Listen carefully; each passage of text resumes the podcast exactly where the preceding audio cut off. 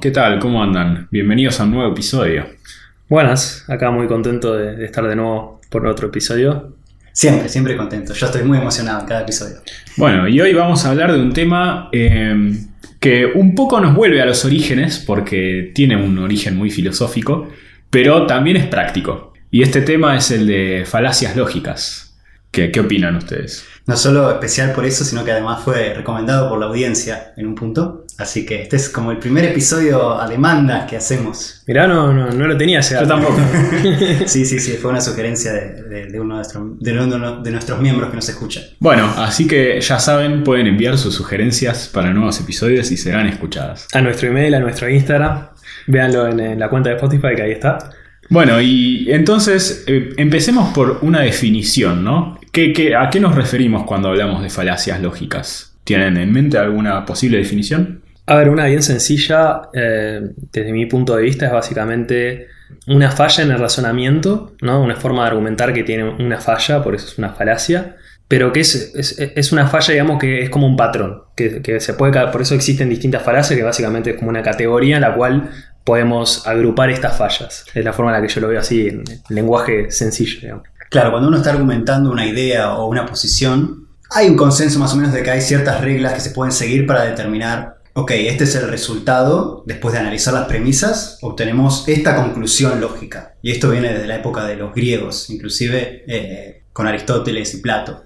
Sí. Eh, Creo que podemos refinarlo un poco, ¿no? En la, en la lógica aristotélica, el- eh, básicamente se asume que las premisas, ¿no? Tienen un estado de verdad, que puede ser verdadero o falso, y hay una especie de eh, razonamientos lógicos que dada eh, la veracidad o falsidad de, un- de una, eh, de una proposición, se puede extraer la veracidad o falsidad de proposiciones eh, derivadas de esa proposición. Y el ejemplo más básico del silogismo es, por ejemplo, todos los hombres son mortales, ¿no? Sócrates es un hombre, por lo tanto, Sócrates es mortal.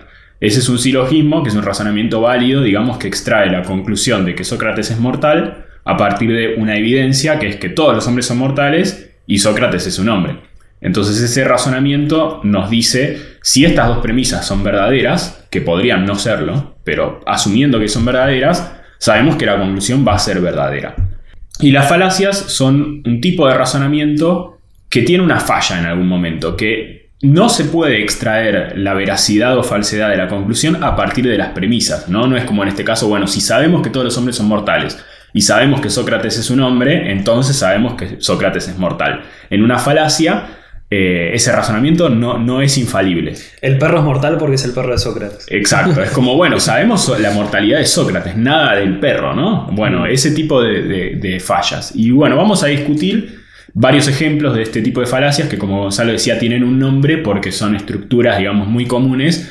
Y es muy diver- divertido ver entre personas donde se esté, digamos, defendiendo un punto o discutiendo algo, es muy probable que se cometan este tipo de falacias, a veces intencionalmente y a veces sin saberlo. Yo diría que la Eh, gran mayoría sin saberlo, ¿no? Sí. De manera no intencionada. Eh, entonces está bueno saber, saber ese tipo de cosas porque uno es como que, bueno, si las detecta y, y tiene un nombre para esa falacia, es muy fácil darse cuenta dónde está el error de ese argumento. Y como ya dijimos, esto viene de la época en donde quizás la, lógica y, el debate era, era muy hablado, eh, así en foros de discusión. Eh, por, eso, por eso este tema es muy práctico. Esto, la- las falacias lógicas por lo general las vamos a, encontrar en, en debates así que son conversacionales, no, no mucho en debates escritos, quizás, aunque siempre, siempre nos vamos a sorprender. Sí, a ver, igual yo lo que veo es eh, esta definición que está dando Jimmy, que, que es muy formal, lo veo que es como ya prácticamente que se solapa con concepto de matemática y, hasta de computación, el, te- el tema de la lógica,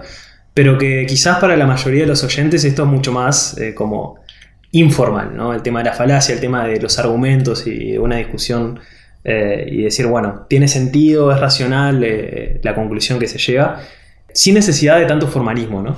Eh, entonces está, está bueno las dos cosas, me parece, atacarlo de los dos lados. Pero bueno, va- vamos a ir viendo. Sí, yo creo que si, si quieren pasar ya, porque que esta conversación a veces se vuelve muy abstracta, a ejemplos concretos de falacias, eh, quizás podemos, eh, se, se puede entender un poco más, ¿no? ¿Cu- ¿Cuál dirían ustedes que es la falacia más común? Yo creo que no sé si hay una que sea la más común, pero hay algunas que se repiten todo el tiempo y que son muy comunes. Y creo que una que escucho constantemente es eh, la falacia ad hominem, que básicamente ¿no? en, latín es al hombre eh, o a la persona eh, y, se, refiere a atacar a la persona y no a lo que está diciendo, ¿no? Por ejemplo, Gonzalo me está diciendo que él está a favor de, no sé, de, le gusta mm, algo, el té. Digamos. Y, yo en vez de atacar a, ese argumento, de que por qué él me está defendiendo esa postura, ataco a Gonzalo como persona.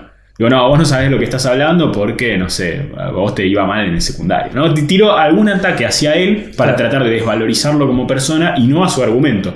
Porque es irrelevante, digamos, si Gonzalo es un tipo que sabe o no sabe, o si, si tiene un título o no tiene un título, o si, ¿no? Eh, él puede estar diciendo algo que es verdad o no, y yo no puedo saber la verdad o la falsedad de lo que él me está diciendo en base a quién es. Exacto. No siempre, no siempre es tan transparente, diría yo. Ponele que Gonzalo me está intentando convencer de los beneficios de tomar el té y yo refuto diciendo, ¿qué me venís a hablar vos de beneficios si tomás, no sé, alcohol? Coca-Cola. Coca-Cola todos los días. Lo cual es completamente irrelevante eh, con respecto a los beneficios del té, pero no tan irrelevante a lo que es la conversación en general. Exacto.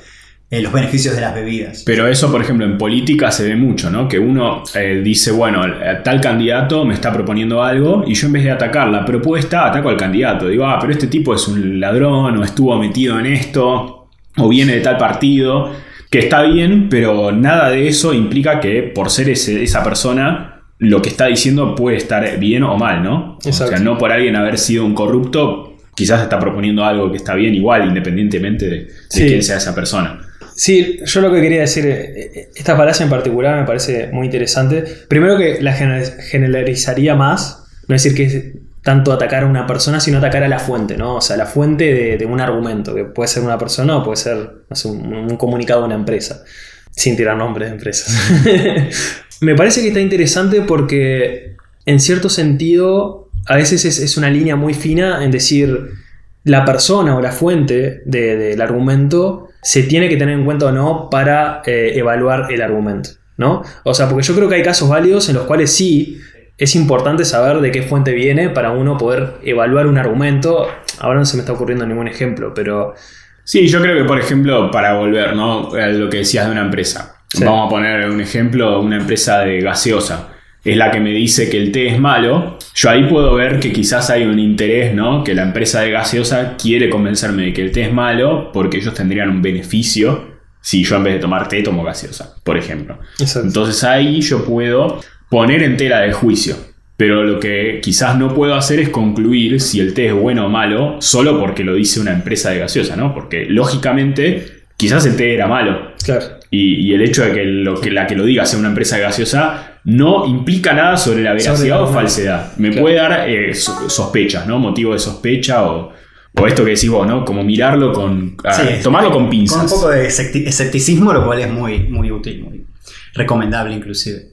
Yo creo que uno de los de las falacias, quizás mi falacia favorita, o por lo menos no, sé qué tan frecuente es, pero como siempre la tengo internalizada, como que la, detecto bastante seguido, que es la, falacia del no, no, no un verdadero escocés, sería la, traducción, no true Scotsman, que, se refiere a, es una falacia de taxonomía, ¿no? Yo defino una taxonomía, como por ejemplo, todos los escoceses comen haggis, que es una comida tradicional escocesa. Muy recomendable, ¿no? Muy recomendable, definitivamente.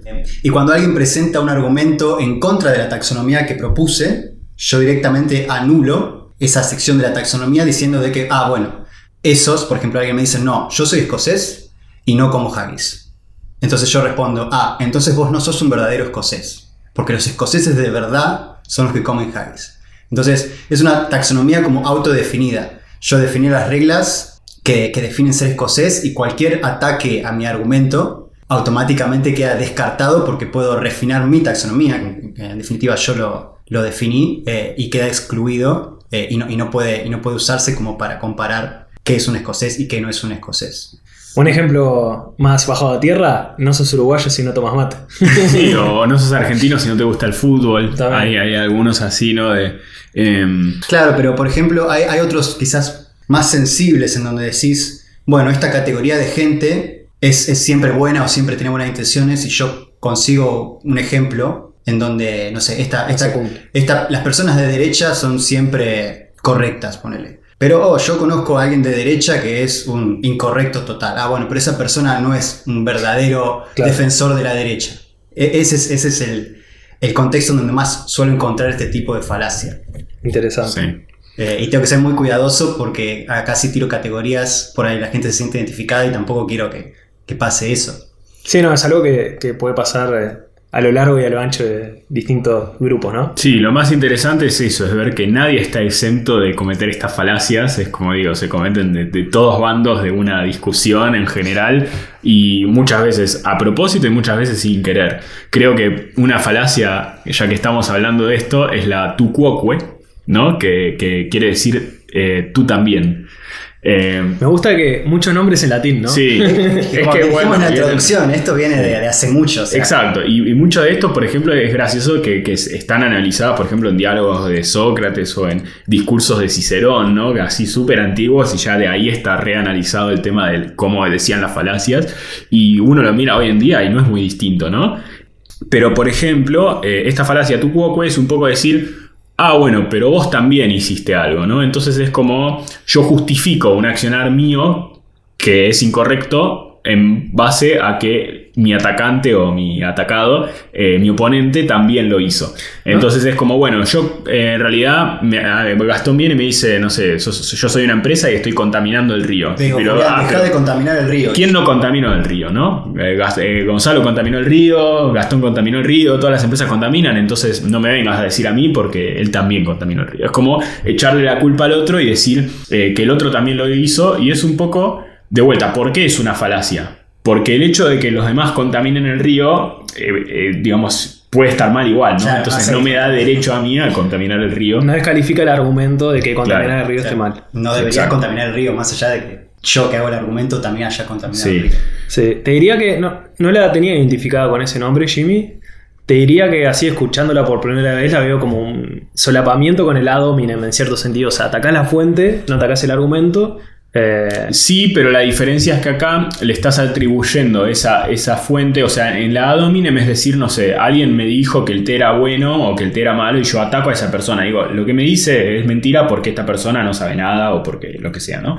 Eh, y en cambio acá, es decir, cuando yo soy atacado es defender mi postura diciendo, ah, pero vos también lo hiciste. Claro. Eh, entonces la, la diferencia, eh, tenés razón que, que tiene un parecido en decir, bueno, el problema es la fuente y no lo que se dice, pero la diferencia es que acá es una justificación no de algo diciendo, bueno, vos también lo hiciste. Entonces es como eh, un poco lavarse las manos, si querés, de, de- de una acusación o de, o de un problema, diciendo que, que, bueno, quién no lo hizo, o esta persona también lo hizo, o vos, que sos el que me estás criticando, también lo hiciste. Claro. Entonces eso me Eh, justifica. O sea, en esta falacia no es que se intenta descalificar el argumento, sino que se intenta decir que, que el argumento está bien en base a la cantidad de gente que lo hace. Sería? No, no a la cantidad de gente, sino a decir eh, como que alguien más también lo hizo. Ah, ok. Por- y se usa mucho con esto de los oponentes, ¿no? Como decía Gastón, no sé, o de- entre dos posturas, no sé, izquierda y derecha, y alguien eh, dice, bueno, pero ellos también hicieron esto. Entonces, te legitima a vos en base a que alguien también hizo eso. Y un poco, eh, esta que, que vos decías, ¿no? De cuánta gente lo hace, es, es otra. Sí. Eh, Apelación a. Bueno, pará, lo, lo seguimos diciendo en latín. El ad populum. Al Sí. pop, me gusta, me gusta el latín. Apelación a la multitud era como lo había estudiado yo. Pero básicamente es eso, es eh, otra falacia en la cual uno intenta legitimizar un argumento en base a la cantidad de gente que, que lo apoya. Y eh, para mí el, el ejemplo canónico es 1400. Gran porcentaje de la población mundial creía que la Tierra era plana, entonces cuando cualquier persona podría decir no, hay determinada evidencia que, que sugiere que no es así, un argumento muy importante es, pero digamos, todo el mundo piensa esto, eh, que, que la Tierra es plana y por lo tanto tiene que ser así. Esa es otra falacia, ¿no? sí. Es como que yo diga, no sé, también supongo que aplica a categorías de gente. Le- acusar a un político, eh, estás robando fondos. Sí, pero todos los políticos roban fondos. Como, no, Eh, no es- esa más como esa la yo de- creo que sería un mezcla tu entre- quoque, sí, ¿no? para mí es un Yo creo que la, la ad populum es más cuando decís, no sé, Ah, el, el- el 80% de los argentinos le gusta el fútbol. Por lo tanto, el fútbol es lo más importante del país. No estoy tirando un ejemplo tonto, pero Claro. es como justificar algo, que algo está bien o mal, porque mucha, gente, gente lo hace o mucha gente lo quiere. Eh, Supongo que se entonces- puede, puede estar más ahí eh, escondida. Como ser, eh, el 80% de la gente piensa que esta política no debería Una decisión. una decisión, algo no debería llevarse a cabo, pero eso no quiere decir que más allá de que el 80% no quiere, que esa política no vaya a tener efectos beneficiosos en el futuro comparado con no hacer esa. Sí, yo creo que ahí es un terreno más pantanoso porque ahí cuando ya estamos hablando de qué es lo que quiere o no quiere la gente, ya no sé si, porque eh, es muy importante lo que dije al principio, ¿no? Una de las asunciones de esta lógica aristotélica es que es binaria, las cosas son verdaderas o falsas. Y muchas veces hay terrenos donde ya no es así, De hecho, la falacia parece, parece Claro, y es como decir- La falacia blanco-negro. Claro, bueno, justamente, ¿no? Decir, bueno, ¿esta política es buena o es mala? Entonces ya está, la gente la quiere, por lo tanto es buena. Y quizás no es así, porque como decías vos, quizás en, en algo como una política, un proyecto, quizás hay gente que es beneficiada, hay gente que es perjudicada, y no es eh, binario, no se puede decir es buena o es mala, porque según la persona la va a afectar de forma distinta. Eh, pero eh, sí se puede decir en, algunos otros argumentos más, más obvios, como, como esto que decía Gonzalo, la Tierra es plana, ¿no? Ahí sí es binario, ¿es plana o no? No es plana. Entonces ah, solo existen esas dos posibilidades. Y en vez de justificar si es plana o no es plana por algún argumento lógico, lo justificamos a lo que la mayoría de la gente cree. Por lo tanto, tiene que ser así. Creo que con las religiones se puede llegar a dar eso también, que en base a, a la cantidad de practicantes o adeptos que tiene una religión, a veces he escuchado argumentos de que, no, pero Claro, pero si Está- todo el mundo cree en Dios, porque Claro, claro. significa que Dios existe, porque hay mucha gente que cree en Dios. exacto. Sí, eh, y por ejemplo, creo que siguiendo con la- los nombres en latín, hay otra muy, muy común también que está relacionada con esta de ad populum, se llama ad baculum. Y el baculum es como el, el- el signo de la autoridad, ¿no? Entonces es una falacia que dice que algo está bien porque una autoridad así lo dice. Es muy parecida a la ad populum, solo que en vez de decir que es porque la gente lo dice, es porque, no sé, el médico lo dice Claro. o eh, eh, el experto lo dice. Entonces eh, le creemos a alguien por ser quien es o porque yo lo digo, ¿no? Y, y estos a veces hay ejemplos eh, de la vida cotidiana, es las discusiones entre, no sé, un hijo y un padre o, o una madre, ¿no? Es como, vas a hacer esto porque yo lo digo y es como, no, no hay una justificación, es, es porque la autoridad lo- así lo quiere y el ad populum sería, bueno, pero todos mis amigos hacen esto. Entonces Exacto. es como, eh, ahí hay claros ejemplos de justificar una postura porque los demás lo hacen o justificar una postura porque una autoridad lo dice, eh, sin, sin otra, otra justificación. Sí, básicamente es, eh, lo veo, estamos hablando hace un rato de la fuente, que otras falacias atacan la fuente. En, esto, en estos dos casos, la veracidad del argumento se le, se le asigna a la identidad de la fuente, ya sea por cantidad o por, por autoridad. Eh, Ah, No quiere decir que cada vez que un médico nos da alguna recomendación sobre medicina, des- descartemos diciendo, ah, no, vos sos una autoridad, pero todo lo que decís es falso. Sino lo que, lo que intenta decir esta falacia es que las autoridades, más allá de que tengan background y todo eso, pueden cometer errores y fallas. Claro, pero es que el argumento es que quizás sí tiene sentido lo que dice el médico, pero no porque es un médico. Exacto. O sea, el argumento es, bueno, tenés que hacer esto, te dice el médico. Y, y debería ser, no digo que tenga que ser así en la práctica, porque probablemente podría estar horas explicando el fundamento, para algo estudian eso, pero es que la forma de argumentar, de, de sustentar ese argumento, es explicar por qué, que como médico lo sabe, pero no es que por tener el título Y automáticamente... a veces lo ves en otras cosas que es como, bueno, el médico ponele que es la autoridad de médico, ¿no? Pero a veces lo ves como, ah, el, el meme, trust me, I'm an engineer. Es como, no por ser ingeniero voy a saber todo, ¿no? O, o- porque alguien diga, no, pero yo soy médico, me tenés que creer, ¿no? Y a veces lo ves usado ese argumento de, bueno, yo soy una autoridad en, en cierta área y a veces ni siquiera es en el área en el que soy experto, es, no, me tenés que creer por, por esto, porque yo soy, no sé, un famoso o lo que sea, entonces lo que yo digo tiene que estar bien. Eh, y un poco eh, este hincapié está bueno porque, de vuelta, no estamos diciendo que lo que diga esta persona esté bien o mal. No estamos hablando de la, la veracidad si es verdadero o falso, sino estamos hablando de la conexión lógica. Es no porque alguien lo diga, tiene que ser verdad, ¿no? Eh, puede ser verdad, sí, quizás lo que me dice el médico estaba bien o quizás está mal, pero es no por no está bien o mal porque sea un médico quien lo dice o porque sea la gente la que lo quiera o, o todo esto. ¿Cuál sería la manera de justificar correctamente? Sería Listar todo. No, digamos, aplicar el método científico. Es decir, por ejemplo, como médico te recomiendo que hagas esto porque tal estudio concluyó tal Exacto, cosa. o sea, realizó hay, evidencia de, de- de esto y, y de vuelta, el método científico es muy, es muy interesante porque cuando uno empieza a indagar en todo esto lógico, eh, lo que nosotros habíamos dicho al principio de este razonamiento, ¿no? de todos los hombres son mortales, eh, Sócrates es hombre, por lo tanto Sócrates es mortal, es asumiendo que las premisas son verdaderas y el método científico se basa mucho en eso. y esa veracidad de las premisas la termina sacando por observación. Entonces, muchas veces es, bueno, en nuestra evidencia, ¿no? La mayoría de los pacientes con esto tiene esta. Y, y, es como, bueno, asumiendo esa hipótesis, después sacamos un montón de conclusiones. Que a veces con el método científico pasa que cuando encontramos evidencia que contradice esa hipótesis principal, hay que revisar un montón de cosas. Que pasa constantemente, ya que estamos Sí. hablando de la medicina, en los últimos 50, 100 años ha cambiado brutalmente, ¿no? O sea, he visto publicidades de los años 30 o 40 que recomendaban fumar para aliviar bronquitis, ¿no? Sí. Entonces realmente eh, ha cambiado la cosa. Gonzalo, ¿cuál es tu falacia preferida? Prefería, no, no tengo, yo hay una que quería mencionar hace un rato que me parece también relativamente común y, y muy interesante, que es la reducción al absurdo o, como venimos hablando, reductio ad absurdum. Me encanta, me encanta en latín. Que, que también es muy interesante. Es básicamente cuando uno intenta atacar el argumento ridiculizándolo de alguna manera. Y un ejemplo que me viene a la mente ahora es, por ejemplo, la teoría de la evolución. Cuando, cuando Darwin la propone, la reacción de mucha gente, inclusive dentro de la comunidad científica, fue decir, "Est- esto es ridículo, ¿cómo nosotros vamos a, eh, a venir de los monos? Inclusive se hizo muy famoso un dibujo que era la cara de Darwin en el cuerpo del mono, tipo, no sé, creo que tenía un palo, no sé. Pero básicamente es eso, es decir, la teoría de la evolución no... eh, El argumento sería, la teoría de evolución no tiene sentido porque los fósiles no, los- no lo apoyan por determinadas observaciones y no por decir, no, es estúpido que los humanos vengan de monos. Es un argumento ridículo y por eso te voy a dibujar en, en un cuerpo un mono y voy a decir que... Claro, atacando de vuelta a Darwin, ¿viste? Sí. Como una mezcla con sí, sí, está- Pero en realidad sí, también era como un ataque más al argumento. Es ridiculizar el argumento y, y hacerlo...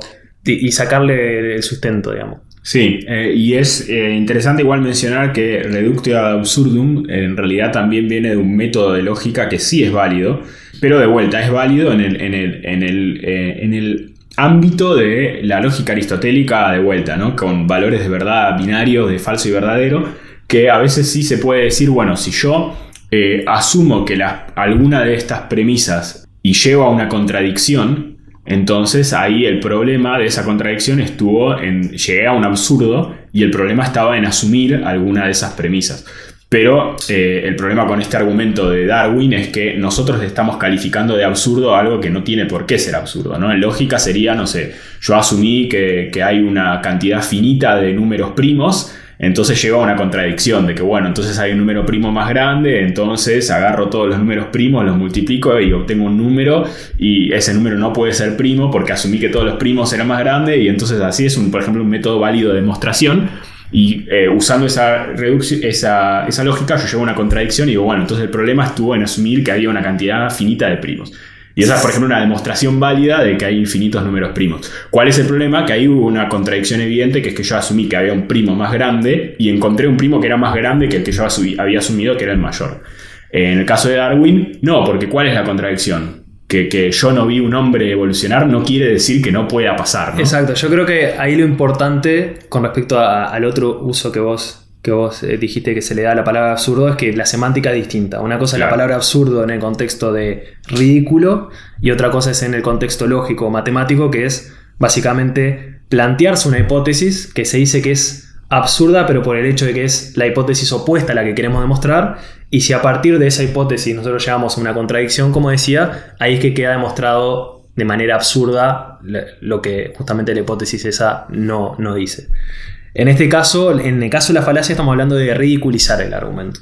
Sí, yo quizás conocí una variante, por ahí leyendo un poco, eh, tiene otro nombre en realidad, que es cuando vos eh, tomás el argumento y lo llevas al mayor extremo Mm. posible y decís, mirá lo que es este extremo, estás proponiendo este extremo.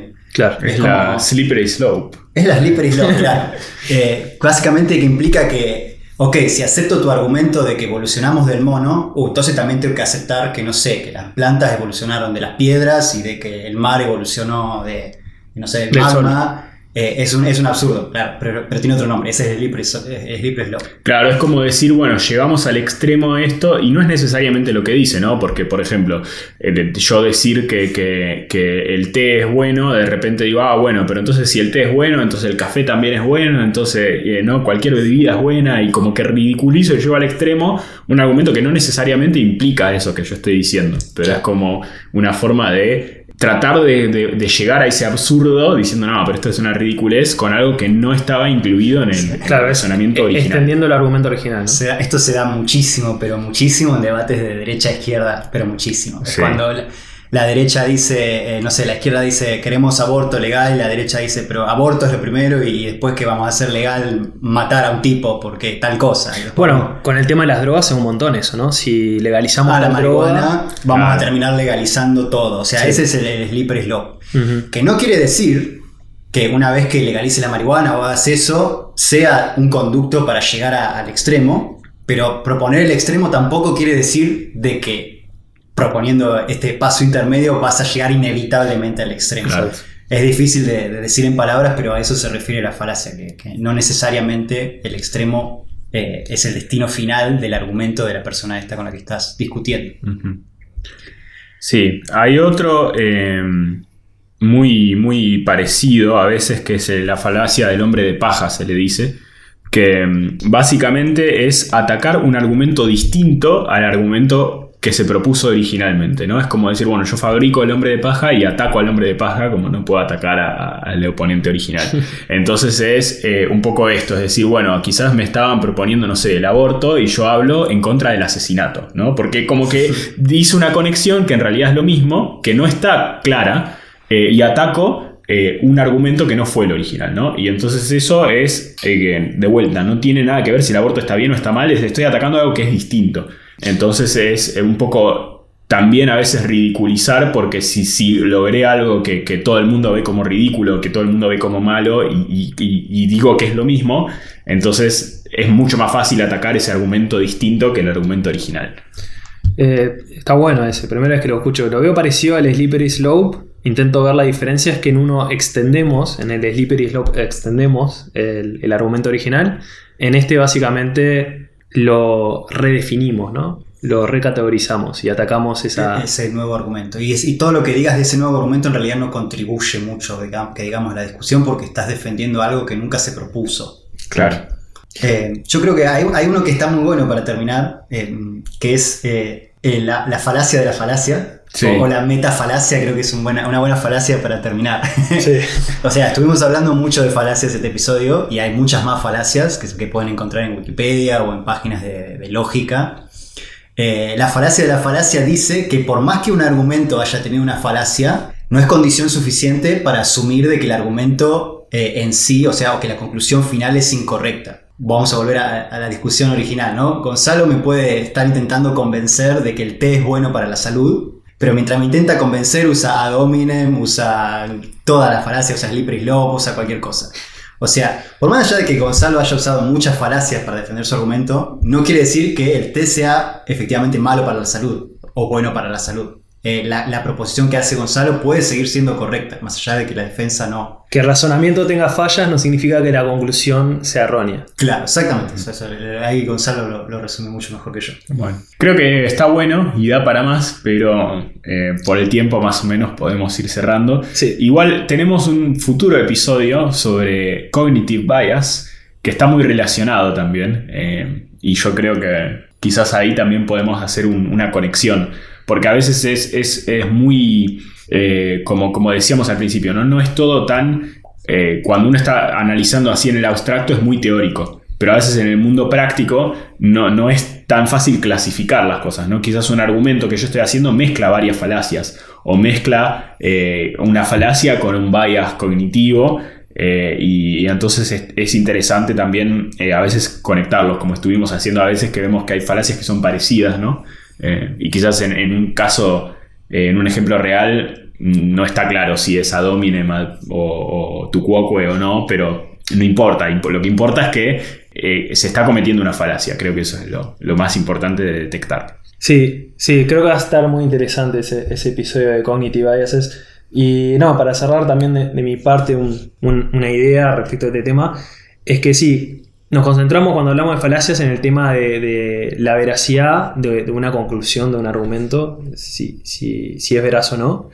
Pero creo que a veces, muchas veces, esa no es la única pregunta y es que, uno se hace en, una discusión y es lo que termina haciendo que, caigamos en estas falacias. Por ejemplo, volviendo al caso del médico, eh, si alguien te da un- una recomendación de salud, está bien decir que la recomendación en sí puede ser verdadera o falsa en base a, los argumentos, pero creo que eh, eh, la apelación a autoridad, por ejemplo, puede tener determinada aplicación. Entonces, No, o sea, podemos usar una heurística para definir la veracidad de las cosas, pero como vamos a ver en ese futuro episodio, abusar de la heurística es un cognitive bias, es un bias cognitivo. O sea, mientras se- sepamos que estamos usando una heurística, vamos a estar bien, o por lo menos vamos a estar conscientes de que es una heurística lo que estamos haciendo y que no necesariamente es la, la realidad, sino una versión muy reducida y abstracta y fácil de calcular de la realidad.